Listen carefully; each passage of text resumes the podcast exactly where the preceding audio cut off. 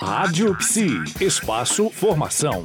Na coluna Espaço Formação desta quinta, quem está conversando conosco é Loiva Maria Deboni Santos, que é mestre em Psicologia Social, docente nas Faculdades Integradas de Itaquara, no Rio Grande do Sul, e também atua nos cursos de graduação em Psicologia e Enfermagem, especialização em humanização da atenção e da gestão do SUS. Ela possui experiência na área clínica em saúde mental coletiva, saúde pública e álcool e outras drogas, também atua nas áreas da assistência, gestão, capacitação e assessoria. Loiva, dando continuidade ao nosso bate-papo, que está sempre interagindo as conversas do, do, nosso roteiro aqui da semana, é, é, o grande lance, então, é dar um, um, uma continuidade para o jovem estar se interagindo nesse tratamento. O que eu falava ontem era sobre é, a possibilidade de, de pensar estratégias e dispositivos que possam fazer frente ao prazer que a droga dá. Exatamente. E aí é, é preciso pensar uma política pública é, de álcool e drogas que possa dar conta dessa realidade. Por exemplo,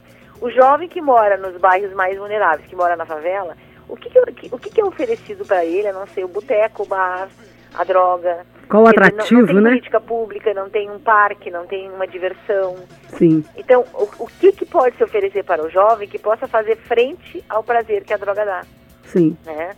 E aí é, é, é, entra justamente essa proposta de pensar, então, dispositivos, de pensar uma política pública que possa é, é, caminhar na, na, na, perspectiva da prevenção, é, na perspectiva do prazer e de dar outro sentido à, à vida desse sujeito. Na sua visão, com a sua experiência, visto que o mundo hoje é muito, tem muito atrativo, que combate né, essa frente, porque é, realmente é um atrativo muito forte, como você mesmo tem essa experiência, o que seria de muito interessante que poderia ser público, gratuito e que poderia ser um bom combate, uma boa frente para esses jovens? Olha, é, existem muitas coisas, oficinas de teatro, arte, cultura, esporte, lazer, tudo aquilo que, que perpassa por essa por essa magnitude da arte e, e do prazer em si, uhum. podem ser dispositivos potentes. Na minha pesquisa do mestrado, eu fiz uma pesquisa no território, aonde aparece o hip hop como um dispositivo potente é, de cuidado de pessoas que usam drogas. E Olha, isso foi trazido pelos próprios jovens. Já Eles... tem algum modelo, desculpe, mas já tem algum modelo em algum estado que você conheça que possa servir de exemplo? Tem, tem vários lugares. Que, por exemplo? Por exemplo, o estado de São Paulo, Santo Sim. André, onde o, Chioro era, é, não sei se era Santo André ou São Bernardo, onde o Chioro era foi secretário de saúde, e eles tinham um, um, trabalho excelente na rede.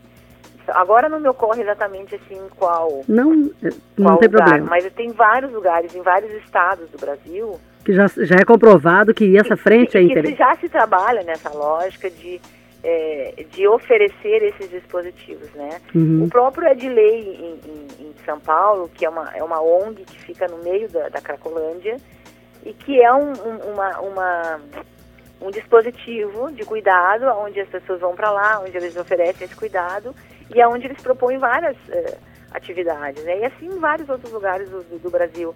Então isso é uma coisa que tem dado resultado e que tem, é, e tem sido mostrado em pesquisas.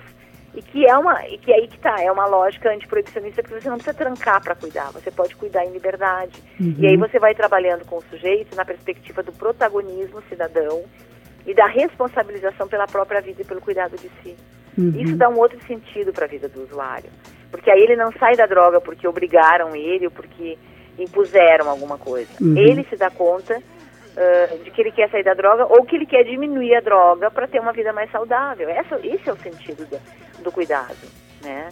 Não é impor abstinência, mas é poder fazer ele repensar a relação que ele estabelece com a droga que às vezes pode ser uma relação de dependência, pode ser uma relação que traz prejuízos e que ele pode repensar essa relação. E por hoje terminamos mais um dia de conversa interativa e muito produtiva com Loiva Maria Deboni Santos, que é mestre em Psicologia Social e Institucional pela Universidade Federal do Rio Grande do Sul. Até amanhã.